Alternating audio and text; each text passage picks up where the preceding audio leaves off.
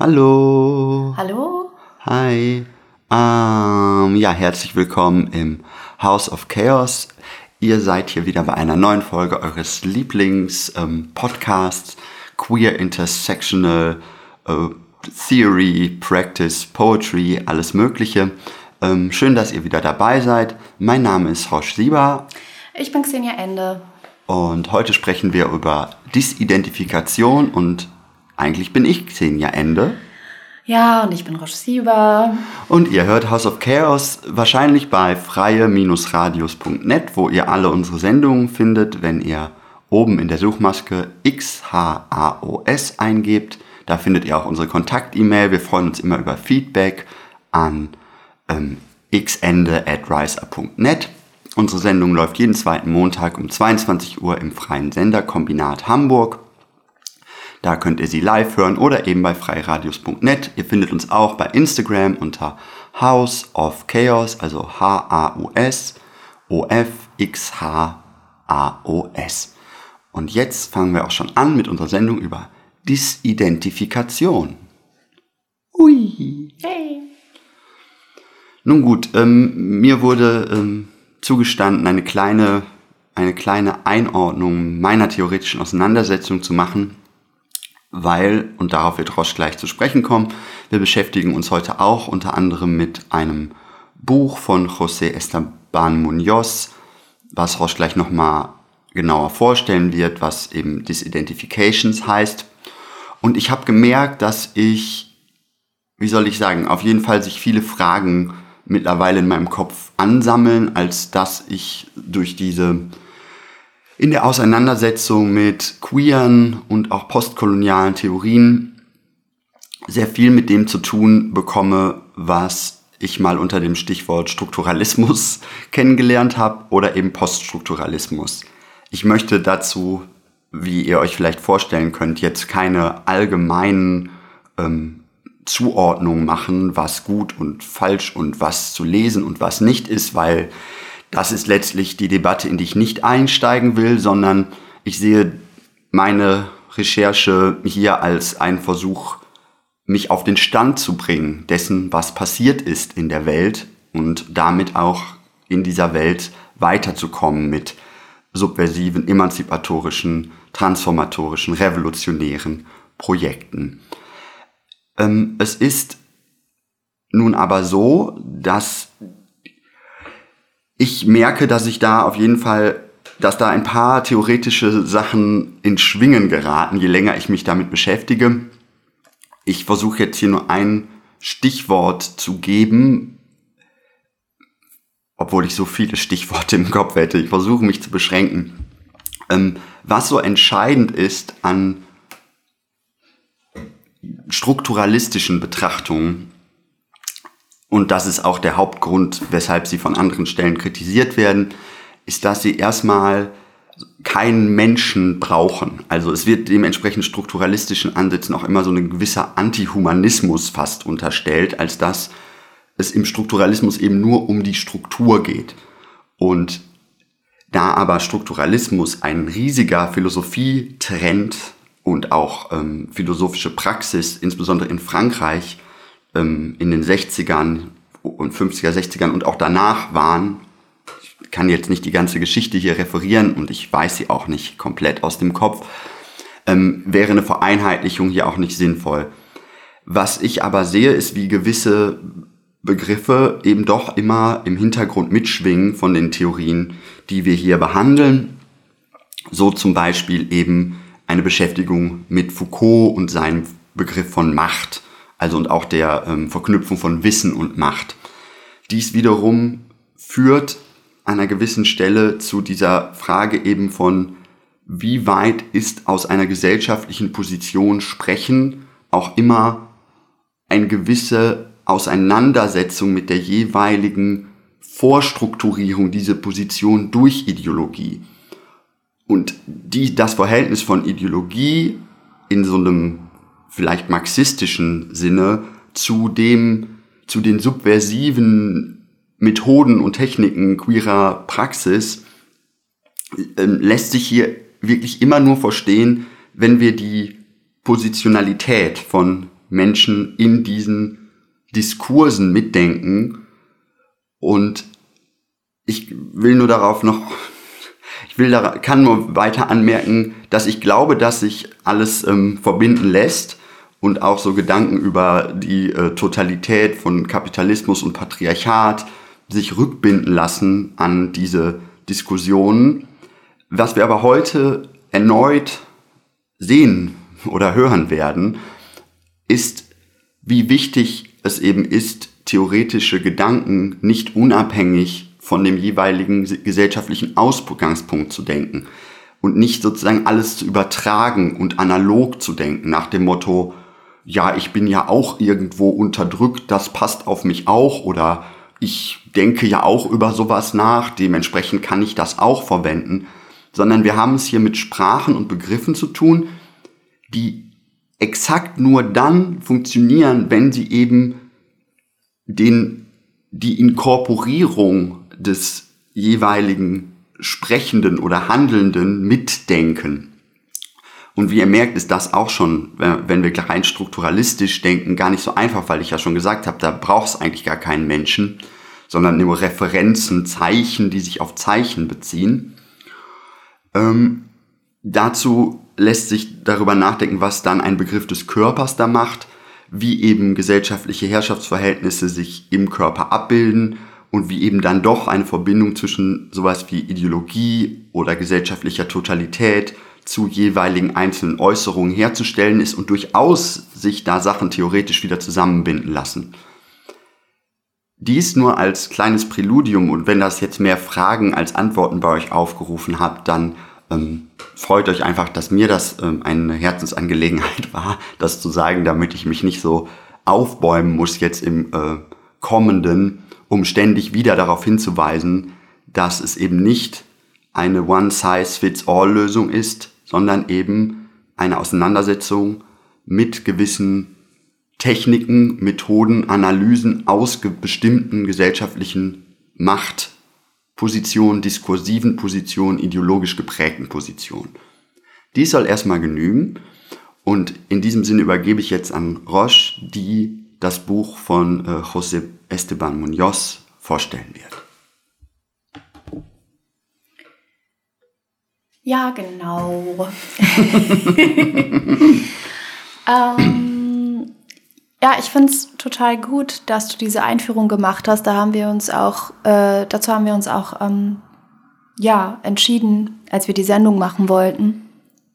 Weil ähm, ja, aus der Erfahrung, die wir beide auch haben und ähm, aus der Auseinandersetzung heraus, ähm, ich habe mich zum Beispiel ähm, vor einiger Zeit mit Legacy Russells Glitch Feminism beschäftigt. Ähm, und dieses Manifest ist ja jetzt so ziemlich ähm, im Umlauf, sage ich mal. Es ist vielen bekannt und wird überall irgendwie oder viel ähm, zitiert und rezipiert aus ganz, ganz unterschiedlichen Kreisen und ähm, also aus dem äh, im Kunstbereich und ähm, was mir da auch schon ziemlich früh aufgefallen ist, ist, dass es ähm, genau das, was du auch gerade versucht hast zu sagen, dass es, ähm, das ist ähm, in dem Fall nochmal was anderes, weil Legacy Russells Glitch Feminism ähm, ein Manifest ist und einen anderen Tonfall hat, sage ich mal, also diesen manifestischen Tonfall, ähm, der in dem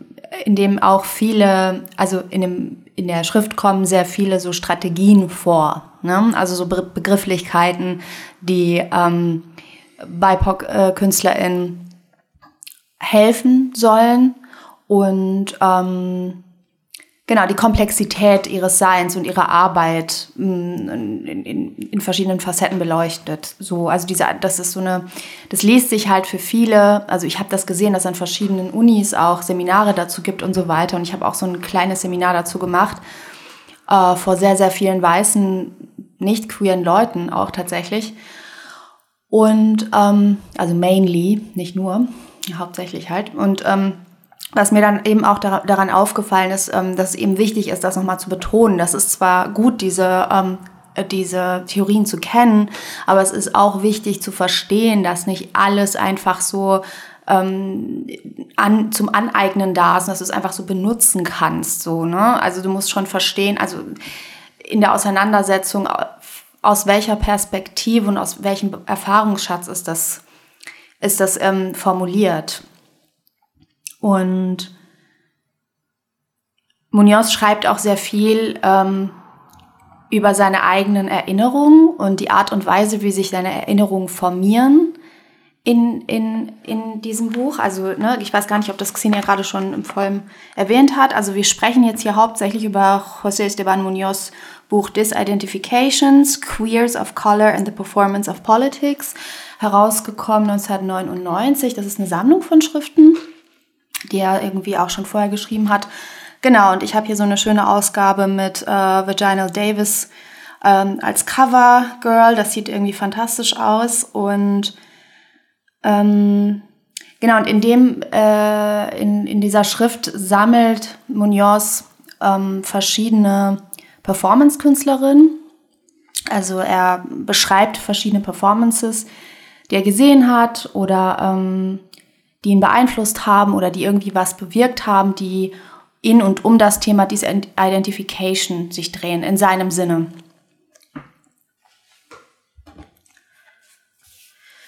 Richtig, und das ist so, ähm, dass es dadurch ähm, für mich ein ähm, interessantes oder wichtige Schrift ist, die ich mir jetzt auch noch mal genauer anschauen möchte, weil es eben ähm, Performance-Theorie ist, Performance-Kunsttheorie ist ähm, und Performance-Theorie und Beobachtung aus einer ähm, Perspektive von Queers of Color. So, also es das heißt, es ist aus der aus dem Bereich oder aus dem aus der ähm, Geschichtsschreibung aus einer queeren ähm, BIPOC-Perspektive. Darum geht's. Und das ist nochmal etwas anderes, wenn ihr vielleicht auch bei unseren anderen Sendungen da drauf geachtet habt, dass wir das auch immer betonen.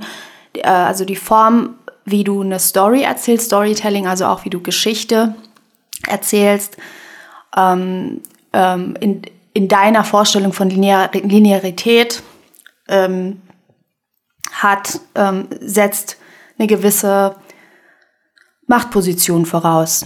Also wie kannst du, wie kommst du überhaupt dazu, Geschichte erzählen zu dürfen und das so zu manifestieren, wie ähm, dass es dann zum Beispiel überall genauso gelehrt wird und so weiter. Das ist eine ganz basale Sache, die ich jetzt sage, aber ja. Genau, und deswegen ist es für mich als eine Person, die jetzt zum Beispiel mit Performance-Kunst sich beschäftigt und in dem Bereich arbeitet, natürlich ähm, fundamentally important, ähm, Schriften dazu zu lesen, und mich mit Dingen auseinanderzusetzen, die aus einer Perspektive kommen, die ähm, aus einer intersektionalen Perspektive kommen, ne? also in dem Fall.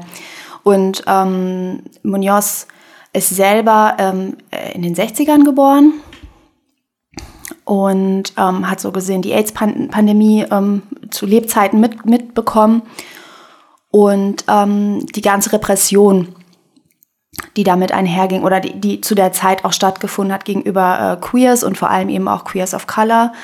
Ähm, er ist selber in äh, Kuba geboren und hat dementsprechend einen, finde ich, ähm, sehr wichtigen Blick, den er da uns beibringt. Und vor allem, weil er sich eben auch viel mit amerikanischer Performance-Kunst auseinandersetzt und dann später mit südamerikanischer, also eigentlich alles gleichzeitig, aber in dem, in dem Buch, was wir hier jetzt vorliegen haben, kommen eben auch sehr viele südamerikanische KünstlerInnen drin vor. Und das hat eben schon, mh, mm, ja, wie soll ich sagen, es, es geht so ein bisschen darum, worüber, wie funktioniert, also ich sage ganz oberflächlich, wie funktioniert Repräsentation? Was bedeutet Repräsentation von marginalisierten Figuren, zum Beispiel in den, in den Mass Media so?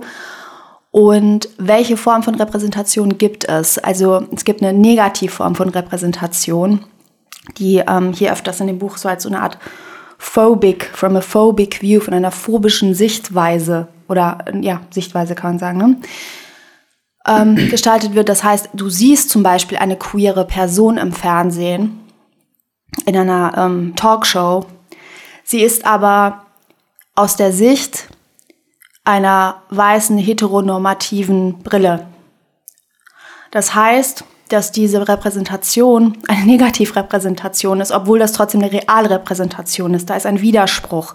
Wir sehen eine Figur, die irgendeinem Klischee entspricht, einem Negativklischee aus einer weißen, heteronormativen Brille von dieser, was die sich zum Beispiel unter einer Lesbian vorstellen.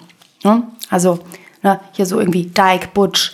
Ähm, hier hat er so ein Beispiel von einer äh, Dyke Butch äh, Truck Driver, so in Disguise, also so immer in ähm, in Angst darum, ähm, erwischt zu werden, äh, erkannt zu werden als queer, erkannt zu werden als ähm, äh, abründ, wie ab, äh, ab, äh, abtrünnig, äh, ab, äh, Objekt. Ab, ab, ab, Objekthaftes, genau. Und mm, er spricht halt über diese Form von Repräsentation. Das ist so als, ähm, so denke ich mal, als Beispiel gedacht, was dann vorgeht. Also er schaut sich dann eine Performance an von einer Performance-Künstlerin äh, namens Marga Gomez. Die Performance heißt Margas Bed. Und ähm, die sieht so aus, dass ähm, die Performerin in ihrem Bett zu sehen. Also das Set, was wir, ähm, was, was, was sie aufgebaut hat, ist das Bett und sie befindet sich auch hauptsächlich in dieser Performance auf diesem Bett und hält auch diese, ihre ganzen oder Großteil ihres Monologs in diesem Bett und beschreibt ähm, Erinnerungen aus ihrer Kindheit und Teenie-Zeit, wer, ähm, welche Form von Rep ähm, queerer Repräsentation sie begegnet ist und spricht eben genau von diesen ähm, Fernsehsendungen, wo diese somehow negativ Varianten von Queers zu sehen waren, womit sie sich aber trotzdem irgendwie identifiziert hat. Und um mit ihrer Mutter diese Sendung sich anzugucken, beschreibt Marga in ihrem Performance-Monolog, was ich irgendwie auch total rührend finde ähm, und schmerzhaft auch, ähm, dass sie sich ein homophobic Face Expression, also eine homophobische Gesichtsausdruck geübt hat, den sie den sie vollzieht, wenn sie mit ihrer Mutter zusammen diese Fernsehsendung anschaut, damit ihre Mutter nicht suspekt wird, dass ihre Tochter vielleicht auch lesbisch ist oder so.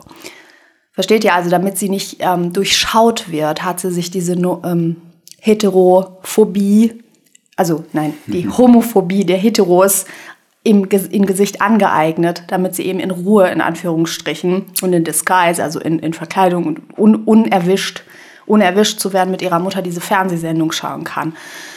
Und das ist zum Beispiel so eine kleine Beobachtung, die ich aber unglaublich wichtig finde. Und irgendwie, und dann, um dann eine Sendung zu schauen, in der Lesbians in uh, Disguise, also Lesbians in Verkleidung, damit sie, ne, also die kommen dann in Perücken und in irgendeiner Verkleidung, damit sie auch nicht in, in, in der Öffentlichkeit erkannt werden, damit sie weiterhin ihren Job als Truckdriverin ausüben können. Und sie, sie sieht dieses Negativbeispiel. Also diese Personen sind verkleidet und ähm, trotzdem beschreibt äh, Marga Gomez in ihrer Performance, dass sie, dass sie das, dass sie das extrem, also sie wollte in dem Moment diese Person sein. Und dann beschreibt weiterhin Munoz, wie er sich erinnert an bestimmte Sendungen, also aus, aus, der, ähm, aus, dem, aus derselben Zeit ungefähr, ähm, wo er Truman Capote sieht, das erste Mal und bestimmte Aussagen, die er gemacht hat, die ihn so sehr beeinflusst haben und ähm, beschreibt dann auch, wie so seine Memory, also seine Erinnerungsaufbau ähm, funktioniert. Also wie er sich wichtige Momente zusammendenkt und ähm, wie du eben diesen Widerspruch in dieser Identifikation, Disidentifikation herausfindest, was in diesem Begriff von Disidentifikation bei ihm ähm, so gemeint ist. Es ist halt nicht so einfach, wie, wie eins sich das vielleicht vorstellt. Es ist nicht einfach nur, ich sehe etwas und grenze mich davon ab und schon ist der Akt der Disidentifikation vollführt. Ähm, es, ist, es kommt ähm, aus, einer, aus einem Ort der Bedrängnis, der, der Bedrohung, des Survivals, des, des Überlebens, Überleben wollens und müssens. Und in der ästhetischen Praxis von Performing Arts, also Performance, hast du, ähm, beschreibt Munoz, dass es da die Möglichkeit gab, gerade für Queers und Queers of Color vor allem, gerade ähm, interessant zu beobachten, dass es ähm, in der Zeit nach der Pandemie eine Reihe an Solo-Performances gab. Also Performance Art im Sinne von ähm, Performing Art, also nicht irgendwie Theaterstück, sondern ähm, äh, sozusagen eine Grenze zwischen bildender und darstellender Kunst, eine Experimentalform von Bühnen, also experimentelle Bühnenform. Ähm, Solo-Performance heißt, diese, diese Menschen sind alleine mit Props, also mit Requisiten oder ohne. Ähm, was, wie gesagt, diese Vereinsamung auch darstellt und, und gleichzeitig die Wichtigkeit der einzelnen Stimmen. Das heißt, dass du nicht, dass eins nicht einfach nur ein, eine Queer of Color steht für alle Queers of Color. Nein, es gibt unterschiedliche Stimmen, es gibt unterschiedliche Erfahrungsschätze. Was dem Ganzen gemein ist, ist die Erfahrung von fehlender Repräsentation und Naming and Framing, also sozusagen benannt werden, erkannt werden, in eine Ecke geschoben werden, bedroht werden, ausgegrenzt werden. Des Weiteren gibt es die, die Komponente von, wie kann ich diese Form von Negativrepräsentation oder Nichtrepräsentation, wie kann ich damit umgehen als BIPOC oder Queers of Color, wie Munoz das einfach nennt. In der Solo-Performance hast du die Möglichkeit oder hat eins die Möglichkeit, und mit eins meine ich Queers of Color, ähm, nicht jede Person. So. Eben über das Gespräch hatten wir gerade gesehen und ich über Zeichensetzung gemischt mit verschiedenen Varianten des Selbst ähm, eine eigene Geschichte zu erzählen. Mit verschiedenen Varianten des Selbst meine ich eben auch die Negativbeispiele. Später im Buch ähm, beschreibt äh, Munoz eine Performance von Virginia Davis. Virginia Davis? Vaginal Davis, in der ähm, er eine extrem männliche, chauvinistische, ähm, diese, diese Punk-Rock, diese Punk-manly, transgressive, destructive Figur, äh, einer, seiner, äh, einer ihrer Figuren war, mit der äh, Davis ähm, performt hat. Das ist, das heißt, du kannst mit den verschiedenen Folien arbeiten. Also du kannst auch mit deinen, also diese Performance beschreibt irgendwie so diese, du, ne, du kannst dir den Feind aneignen. Du kannst dir, du kannst dir verschiedene Facetten von dir selber ähm, ästhetisch darstellen oder halt in, im, in der Performance von ähm, von ähm, Marga Gomez, wie ich gerade beschrieben habe, ist es zum Beispiel auch etwas, was sehr persönlich ist, also eine private Beschreibung von den ersten Berührungspunkten mit Repräsentation und der, der, dem, hm, wie soll ich das beschreiben, dem, der Unmöglichkeit von Identifikation ähm, umzugehen und ähm, darüber eine, eine kleine Anekdote über die eigene, also eine kleine Anekdote zu erzählen, die eine eigene Geschichtsbeschreibung oder eine eigene Geschichtsschreibung ermöglicht. In weiteren Teilen des Buches geht ähm, Munoz auf Recycling, Rewriting und Aneignung von bestimmten Genren ein, die, was ich auch sehr interessant finde, also zum Beispiel Punk und Porno. Ähm, wie du da in diesen Bereichen äh, als Queer of Color eben Sachen überschreiben kannst, neu erfinden kannst. Ich mag dieses Begriff, diese Beschreibung von neu erfinden nicht. Das klingt immer so neoliberal. Ähm, ja, so komisch pseudokreativ oder sowas. Aber es geht, es geht darum, dass es, äh, wie gesagt, da auch eine Dringlichkeit gibt dafür.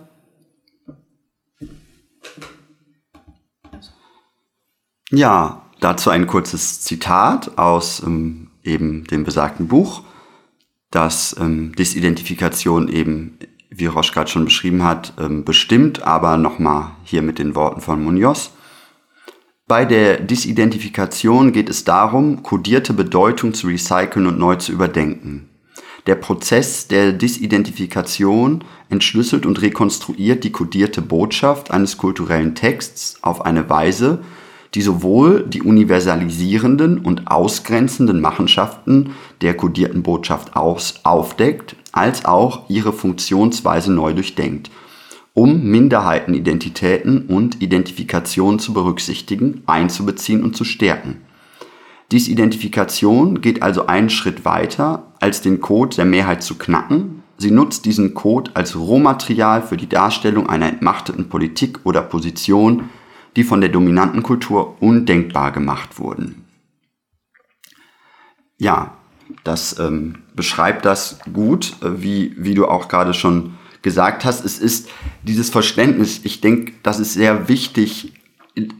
Also ich glaube, es ist nicht, ich kann nicht müde werden zu betonen, wie schwierig das ist für Menschen, die sozusagen nicht aus den Borderlands, aus den Grenzen oder aus einer minoritären Erfahrung heraussprechen, das nachzuvollziehen, weil äh, Disidentifikation, in, und ich meine, das kam in dem Zitat auch vor, also es muss alle Co Codes müssen ihren universalisierenden Machenschaften entzogen werden, in dem Sinne, als dass einfach konkrete Fakten, also existenzielle konkrete Fakten von minoritären Gruppen sonst einfach übersehen werden.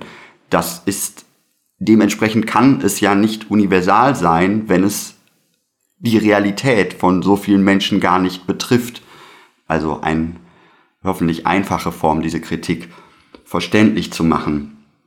Ähm, in einem weiteren Zitat eben auch nochmal, Disidentifikation bezieht sich darauf, wie man sich innerhalb und gegen die Diskurse positioniert, mit denen wir uns identifizieren, sollen.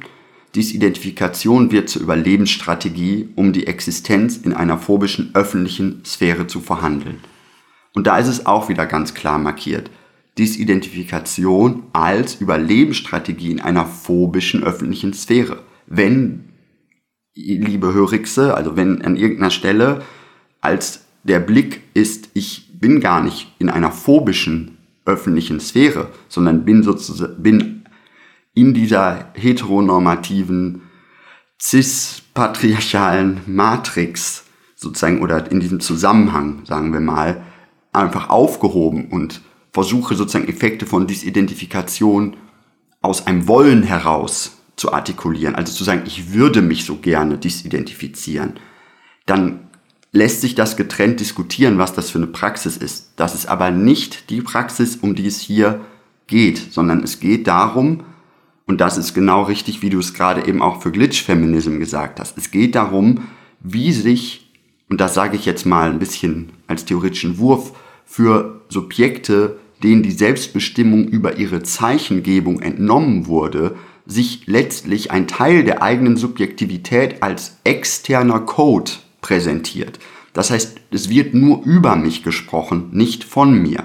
Und so, und das war auch in meiner Anfangsbemerkung enthalten, tritt genau das ein. Du bist nur noch zwischen dem Bezeichnenden und dem Bezeichneten. Du bist nicht mehr selbst als Interpretant, als Subjekt gefragt, sondern in Spivaks Sinne oder Gramsci's davor oder anders eben subaltern. Du kannst gar nicht sprechen und dementsprechend sind deine Techniken andere. Das ist, es bleibt interessant, wie sich sozusagen hier ähm, postkoloniale DenkerInnen sich das Vokabular von euromarxistischen zum Beispiel Denkern aneignen und selbst in einem Akt von Disidentifikation die umschreiben und daraus eben eine eigene Futurity, also eigene Zukunften schreiben, weil genau das ist es eben auch, worum es Munoz geht, die Zukunft sozusagen einerseits zu inkorporieren und vorwegzunehmen und andererseits eben über sie denken zu können.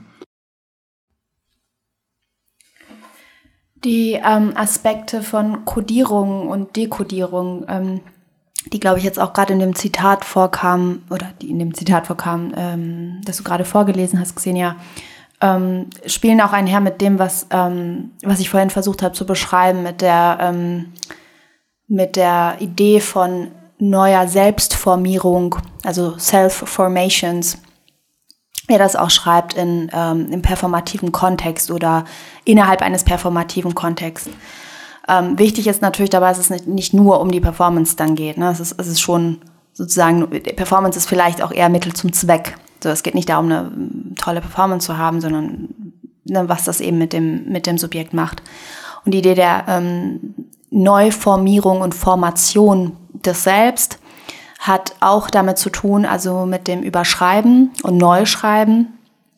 Ähm, Munoz hat auch diesen ähm, interessanten Begriff Chrysmeria oder Chusma. Das ähm, ist super komplex so, ähm, aber so in Kürze geht es darum, sich dem zu widersetzen, wie jetzt in Munoz Fall ähm, queer Latinos, äh, Latinx-Personen ähm, eingeschränkt wurden äh, in, also von einer heteronormativen Sicht, ähm, weißen heteronormativen Sicht, wie sie nicht zu sexy, zu, zu aufdringlich, zu dies, also dass sie die, nicht diese zu viel ähm, Bereiche ähm, abdecken sollen. Also sozusagen so eine Einigung in, in Form von, ähm, ihr dürft, aber nur, wenn ihr diese Grenzen nicht überschreitet. Was ja auch eine furchtbare Form von ähm, von Zuschreibung ist. Und ähm, also so, das ist zum Beispiel auch so ein ganz, ganz komplexer Zusammenhang, ähm, wie du dadurch, ähm, wie eins dadurch, ähm, also das zu überwinden, um einen wieder eine Sense of Self zu bekommen. Ähm, ich glaube, da, das ist so ein ähm, wichtiger Punkt irgendwie. Und das hat eben ähm, mit dem Decoding von, von na, also so als Praxis ähm, ist es eben auch wichtig, dass du irgendwie diese ganzen, dass diese ganzen einzelnen Unterdrückungsmechanismen, ähm, die von der Normative Society sozusagen mit ihren eigenen Codes und Regeln ähm, einfach zu lernen, die zu brechen und damit eine, äh, damit sozusagen innerhalb der Performance ähm, die Zukunft vorzuschreiben oder voranzu, ne, vor, vorwegzunehmen. Das, das ist so, so ein Zugang. Munoz schreibt, die Fiktion der Identität ist eine, die für die meisten majoritären Subjekte relativ leicht zugänglich ist. Minoritäre Subjekte müssen sich mit verschiedenen subkulturellen Feldern auseinandersetzen, um ihr eigenes Selbstverständnis zu aktivieren. Das ist das, was du gerade mit diesem Sense of Self meintest und wie viel Aufwand das sozusagen braucht und was es eben hier unterscheidet von dem Zugang von majoritären Subjekten.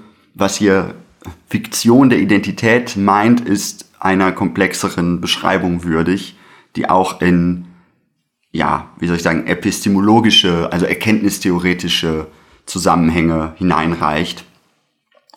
Ich glaube, was, was daran noch wichtig ist, ist vielleicht auch etwas, was ähm, aus der Perspektive von welche Dringlichkeit darin besteht. Also wie kannst du ähm, Identity als Fiktion, Identität als Fiktion begreifen, dem geht ja eine gewisse Form von, beziehungsweise wie kannst du dem entgehen, oder die Fiktion, also wenn du sagst Fiktion, dann ist es ja auch so etwas, was, was du gestalten kannst, was eben nicht festgesetzt ist. Gleichzeitig ist es aber aus der ähm, Majority-Empfindung, äh, Empfinden ein von sich aus leicht verformbares, weil deine Stimme und deine Handlung als Mehrheitsmensch ähm, mehr gehört wird und du aktiv und direkt Einfluss darauf hast, wie du das formst. Und deswegen kannst du damit auch mit so einem,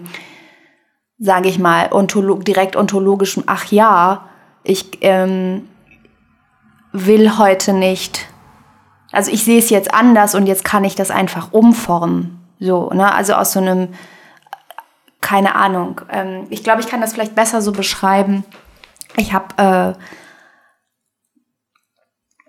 ähm, diese Auseinander, also diese, diese Bereich von also sichtbar und unsichtbar, so ähm, sichtbar sein, unsichtbar sein. Und ich glaube, ähm, das geht ein bisschen einher, so was bedeutet unsichtbar sein, also in dem ganzen Kontext von Underground und ähm, Pavés, die ganze, ne, also die, die Macht, die du bekommst, indem du dein Ich aufgibst und in kollektiver Gemeinsamkeit unsichtbar wirst, um ähm, zum Beispiel ne, Veränderungen zu erzeugen oder sonst was anzugreifen, das System anzugreifen, all diese ähm, Sachen, die damit einhergehen, im Gegensatz zu Visibility, die einerseits dich sozusagen fassbar macht und ähm, strafbar macht.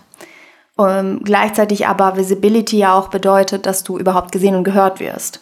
Ich weiß, es sind jetzt zwei unterschiedliche Bereiche, die ich da jetzt gerade zusammenbringe, ähm, aber die sind gar nicht so weit voneinander entfernt, wie, wie eins denkt, weil ähm, diese überhaupt sich herauszunehmen, Unsichtbarkeit in Anspruch nehmen zu können, setzt voraus, dass du extrem privilegiert bist und dauernd sichtbar bist, dass du lesbar bist, dass du auf, aufgezeichnet bist, dass du, ähm, ne, dass du vermerkt wurdest und dass du, ähm, dass irgendwie deine Stimme zählt. Und ähm, ich glaube, dass das irgendwie so eine mh, hm, Was schaust du so? Ach, ich merke nur, wie kompliziert das einfach ist, ne, diese, auch das, also weil ja auch hier, auch in, in Munoz so, ne, diese, diese Kritik an Normalität, also so stark ist und genau auch da, also sag ich mal, ein sehr, ein Identitätsbegriff halt verwendet wird, der sehr, ja, wie du sagst, sehr nah an so einer, ja, so einer Mischung einerseits eben, wie du sagst, aus Fantasie, aber auch aus einem Gezwungenen entsteht und dieses identifiziert werden hier ja, also da ist ja auch ein Rückbezug, ähm, eben wie ich schon meinte, zu so euromarxistischen Denkern drin, also was bei zum Beispiel Jacques Rancière, dieses erkannt werden, mhm. polizeilich erfasst werden, also es gibt ja das sind Sachen, die ich jetzt einfach gerade gedanklich noch nicht so gut zusammenbringen kann. Nee, es, es geht jetzt gerade in der Sendung auch gar nicht darum, dass wir das jetzt so fein vorsortieren. Ähm, es geht darum, dass wir die ersten ähm, sozusagen den ersten Schritt machen, äh, alles, was damit assoziiert ist, ähm, zu, zu sammeln. Ne? Und ähm, ich glaube, unser Anliegen, was wir auch von vornherein gesagt haben, ist ja auch, dass, dass es äh, hauptsächlich geht es uns ja erstmal darum, dass wir nicht äh, so eine vereinfachte Handlungsvariante ähm, von politischer Performance oder eine Herangehensweise für politische Performance für un, un, unzufriedene Bürgerkids irgendwie ähm, ich versuche ja. ja. so nett zu sein, ich schaffe es nicht, äh, geben wollen, sondern irgendwie uns auseinandersetzen mit, also ich meine, das, das macht es ja auch so kompliziert. So, was, worum es geht, ist, dass so die, diese spezielle Form von ähm,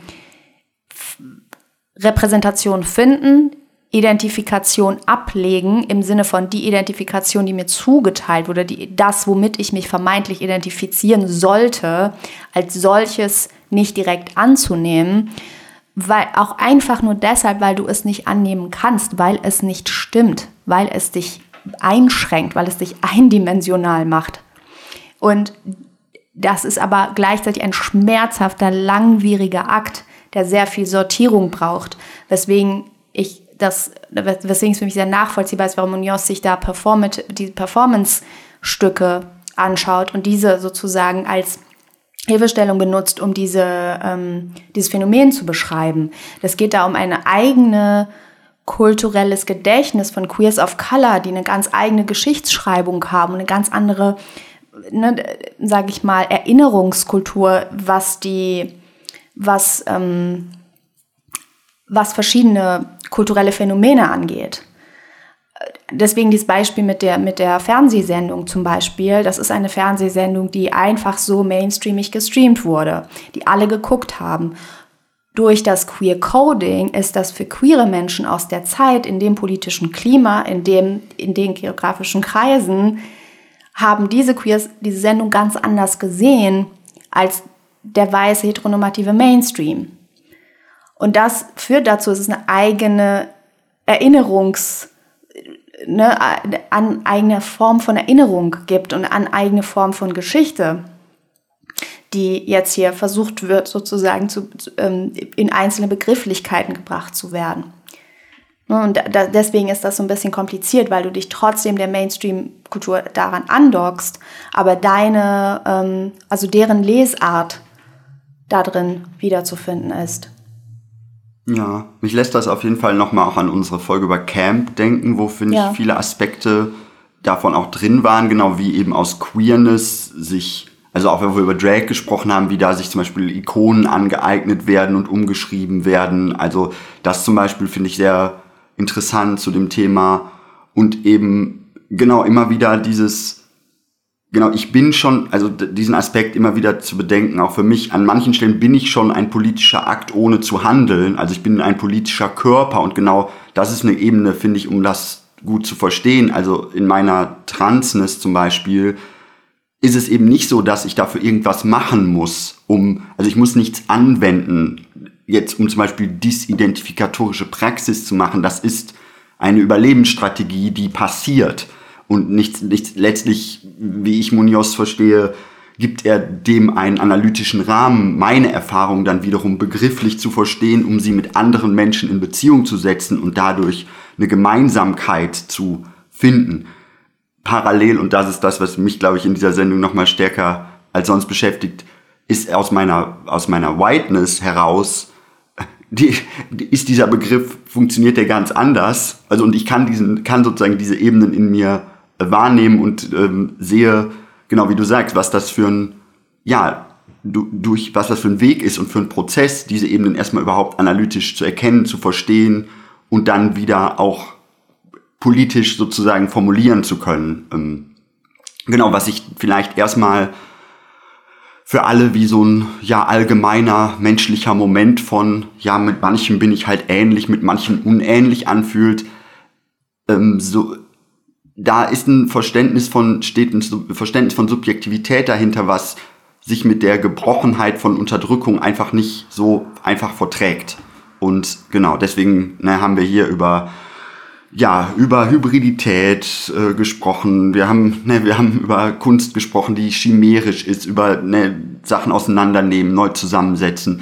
Auch zum Beispiel das, wie Dekonstruktion als Mischung aus Destruktion und Konstruktion verstanden wird, ergibt sich aus einer minoritären Position eben anders als aus einer, sage ich jetzt mal erstmal, allgemein literaturwissenschaftlichen Position, aus der ich sozusagen damit hantiere und das akademisiere. Mhm.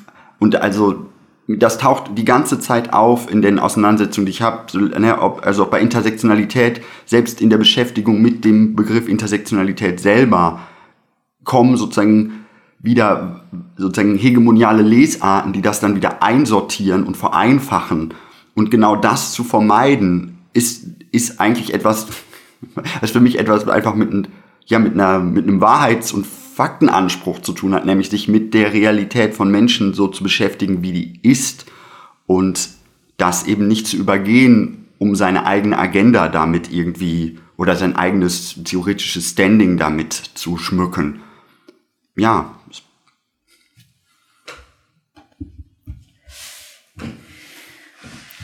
So, ähm,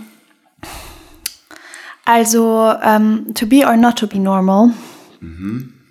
äh, um mal wieder Jack Smith zu zitieren, worauf auch ähm, äh, in Munios Buch eingegangen wird, also im, im, im, im Vorwort quasi. Und ähm, da muss ich mich mal kurz hier undisponieren. Moment.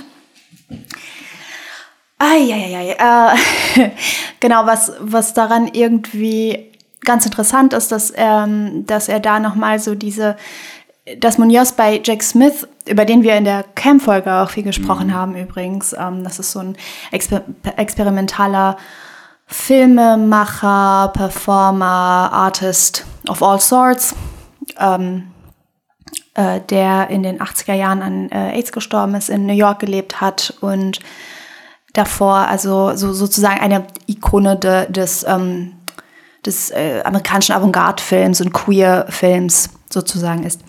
Die Kurzfassung, sonst ähm, hört euch die Camp-Folge von uns auch nochmal an. Munoz beschreibt ähm, Smiths Praxis ähm, ähm, sehr interessant. Ähm, sehr, das ist sehr wichtig für mich, weil er da diesen performativen Anspruch, den Smith in all seinen Arbeiten eigentlich hatte, versucht genauer zu beschreiben und diese, diese ähm, Art von Zugang zur künstlerischen Arbeit von Smith als durchaus ähm, radikal politisch äh, sieht ähm, und beschreibt eben, wie auch Smiths ähm, Zugang dazu, dass er zum Beispiel unendlich lange Performances gemacht hat und dass er sich immer site-specific auf die Institutionen und Orte bezogen hat, in denen er eingeladen wurde, um Arbeiten zu machen. Und ähm, beschreibt da auch, dass es nicht ähm, so eine einfache, also es ist ganz interessant in unserer Camp-Untersuchung auch, ne, dass es nicht so um so eine einfache, verspielte, naive Aneignung ist von irgendwelchen hübschen Sachen, die Smith sich da zusammen gebastelt hat, sondern dass dahinter auch sehr viel ähm, Zwang und, und ähm, ja, so ein Ausbruchsversuch eigentlich steckt, der eben auch wieder jetzt in, in dem Kontext, in dem wir jetzt gerade sind, mit der Self-Formation zu tun hat. Also wie formierst du dich vor, ähm, wie formiert eins sich vor einer innerhalb einer Gesellschaft, die dich ähm, in die Margins drückt und irgendwie Vorstellung von Perversion, Übersexualisiertheit, also und dich mit, äh, mit allen möglichen äh, in deren Sinne phobischen ne, und äh, angstbesetzt, ja, halt angstbesetzten negativen Vorstellungen ähm, vollpackt. Und der Unterschied ist zum Beispiel von Jack Smith zu irgendwelchen anderen Transgressive Artists, die dann zum Beispiel in den 70ern erst so in einem Hetero-Kontext in New York aufgepoppt sind, dass diese ähm, sich zum Beispiel auch ähm, keine Ahnung, Homosexualität angeeignet haben und zwischendurch displayed haben, aber diese eher so als Schockmomente benutzt haben, also in so einem freudianischen Sinne von ähm, schau her, äh, Mutter und Vater, schaut her, ich habe jetzt auch mal Sex mit einem Mann, um es mal ganz, ganz fies zu sagen. Ne? Ist also sozusagen aus der Kategorie von, ich trage Hakenkreuze und habe hier einen Mann geküsst. Also so, ne, das sind dann ungefähr die Umgangsformen. Klar können wir dazu jetzt auch noch mal ganz viel sagen, was diese Formen von Transgression so alles bedeuten, aber so, dass das dann vielleicht für euch jetzt auch deutlich wird, ist eine andere Form von Transgression, die selbst schon bei Jack Smith, der ja selber weiß ist und sich ähm, einer Latina-Künstlerin an einer Latina-Künstlerin bedient hat, also auch auf jeden Fall problematisch an bestimmten Stellen. Aber zumindest ist da so eine ähm, Form von Auseinandersetzung, die ähm, du machst das nicht, um aktiv zu provozieren, sondern ähm, du, äh, ne, diese, das, da ist halt eine, eine Dringlichkeit ähm, von äh, etwas darzustellen, eben, ne? was aus deiner, aus deiner Perspektive. So, ne? Diese Queer Futurity, ähm, von der Munoz auch spricht. Wolltest du noch eben was dazu sagen? Oder? Ja, ich, ich finde genau diese, ich, ich finde das, mir bleibt das für die heutige Folge, glaube ich, einfach der interessanteste Moment, dass dieser, dass aus einer privilegierten Perspektive heraus, glaube ich, dieser Übergang so schwer fühlbar ist. Also es geht ja auch in diesen Theorien immer viel um Affekt und ich habe den Eindruck, genau die genau diese Aneignung äh, geschieht sozusagen aus einem Entitlement, was die Leute eben gar nicht ja auch gar nicht formalisieren können, weil sie sich eben nicht als bestimmt in der Gesellschaft sehen, sondern über ihr Bewusstsein, ihre eigenen Wünsche und Ideen, also nach sozusagen vielleicht umgedreht, wie es nicht bei Marx heißt, das Sein bestimmt das Bewusstsein, sondern das bürgerliche Bewusstsein sucht sich eine Seinsvorstellung, in der, genau, wie du gerade gesagt hast, dann irgendwie die Eltern provoziert oder ne, die eigene bürgerliche Herkunft parodiert werden kann. Genau, was so, ja, Spielereien auf einer Ebene sind, die sehr weit weg sind von dem, wo wir hier eben über diese Überlebensnotwendigkeiten sprechen, wenn es um Queerness of Color geht. Und ich denke, genau, und das, das ist auch etwas, was mir, ich denke da auch fortlaufend drüber nach, genau, wie denn dann über Privileg sprechen, weil letztlich führen die meisten Gespräche über Privileg in identifikatorische Sackgassen, würde ich sagen, also wo dieser Privilege-Check halt eigentlich zu so einem, ja, dann habe ich das ja jetzt gecheckt wird, was nichts damit zu tun hat, sich sozusagen seiner eigenen, eigentlichen gesellschaftlichen Position bewusst zu werden. Und vielleicht aus meiner Erfahrung ein Beispiel, wo ich zum Beispiel jetzt klar mit Privileg ausgestattet bin, ist eben zum Beispiel als weiße Kulturproduzentin ähm, mit, einem Mittel, mit einer mittelständischen Herkunft, die sich die dann eben zum Beispiel als Kreativunternehmerin gelabelt wird. Und da gibt's dann diesen Modus von, den ich jetzt auch aus linken Zusammenhängen kenne, zu sagen, ähm, das lehne ich ganz ab, ich bin das nicht. Also ich bin keine Kreativunternehmerin, ich bin etwas anderes. Oder eben andersrum zu sagen, ja, ähm, ich muss das halt machen, ich spiele das halt mit, sozusagen nach dem Motto, da ist Sachzwang und hier ist meine saubere Identität. Und ich halte diese künstlichen Trennungen, also diese, diese eben nicht queeren Multiplizitäten, sondern letztlich normativen Verdoppelungen. Also ich bin halt das und auch das, das gefällt mir nicht so gut, das mag ich gerne an mir. Also dieses, wie es fachlich heißt, Kontingent, also beliebige Aussuchen von Bedingungen, die jetzt wichtig oder unwichtig sind, das ist eigentlich etwas, was irgendwie verschwinden müsste, um überhaupt aus einer privilegierten Position darüber sinnhaft sprechen zu können. Ich ähm, würde da auf jeden Fall empfehlen, ganz äh, intensiv allen darüber sehr systematisch nachzudenken, was das eigentlich heißen kann. Für mich ähm, drängt sich gerade eher der Moment auf, dass es auch darum geht, eben mit Privileg ja darauf irgendwie zuzurennen und eher vielleicht mit Überidentifikation vielleicht teilweise es zu versuchen. Aber jedes Rezeptwissen wird versagen angesichts der spezifischen eben intersektionalen Zusammenhänge, in denen wir uns bewegen. Und genau, für mich als eben Transfrau und weiße mittelständische Kulturproduzentin lässt sich das eben nicht alles in einem Satz klären und letztlich geht es wieder um Offenheit und um, um Freundlichkeit und um eine, ne, um eine Beweglichkeit und um einen, ja, auch eine Politisierung und einen politischen Umgang mit der eigenen Ignoranz und dem Unwissen und dieser ständigen peinlichen Art, sobald, sobald da der Hinweis erfolgt, dass da Unwissenheit da ist, darauf mit Abwehr und, und theoretischen Kapriolen zu reagieren oder gar mit Wut.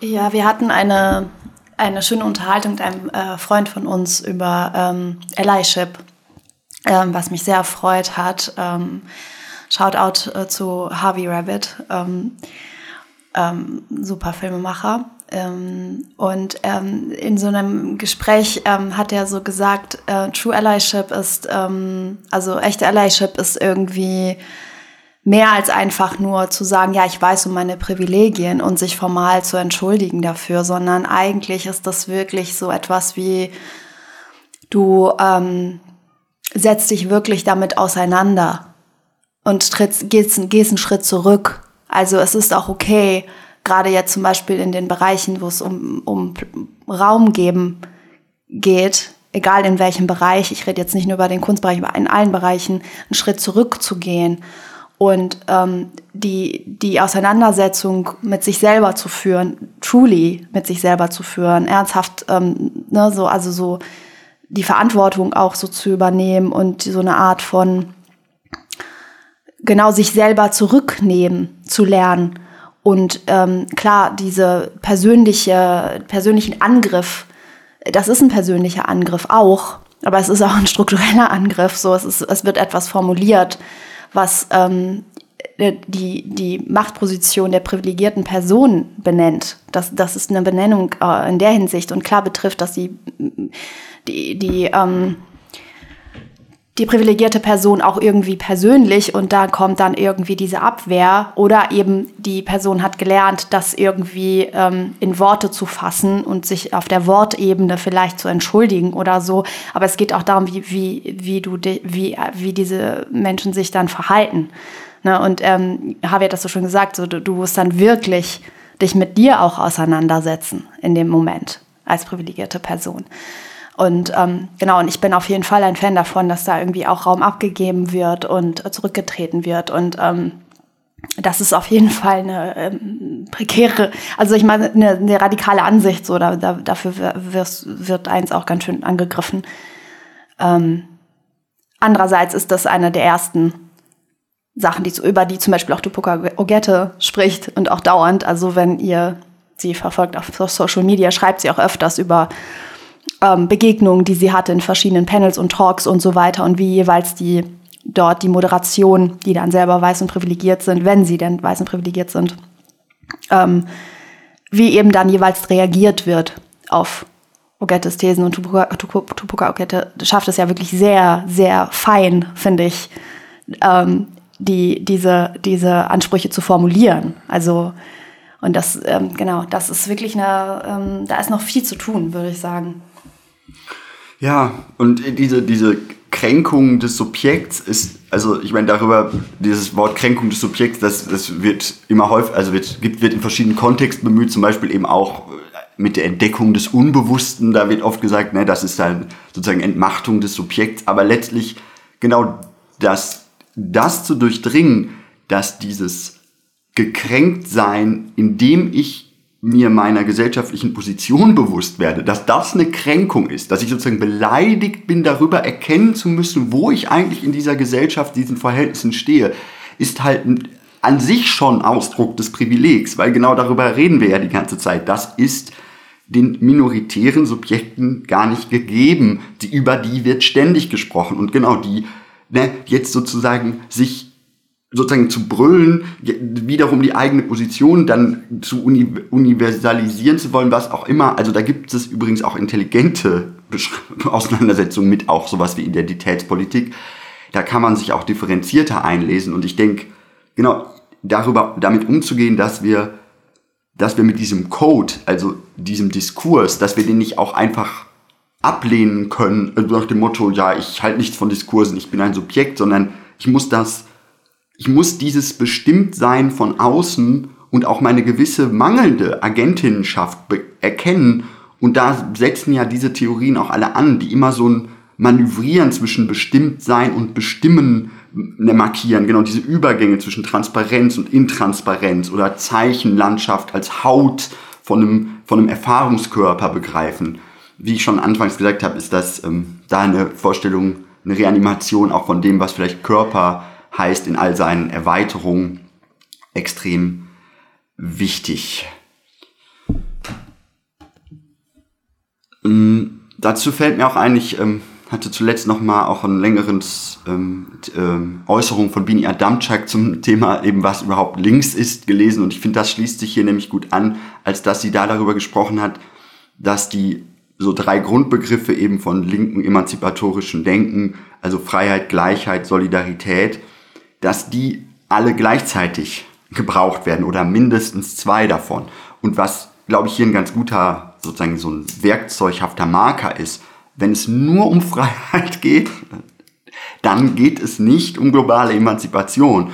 Und das liest sich selbst in manchen Sekundärtexten, die ich jetzt über diese Identifikation gelesen habe, raus, wo plötzlich über Queering, da wird immer darüber gesprochen, genau wie frei, wie viel Freiheit einem das dann subjektiv geben sollte. Und allein da könnte, ne, können wir suspicious werden.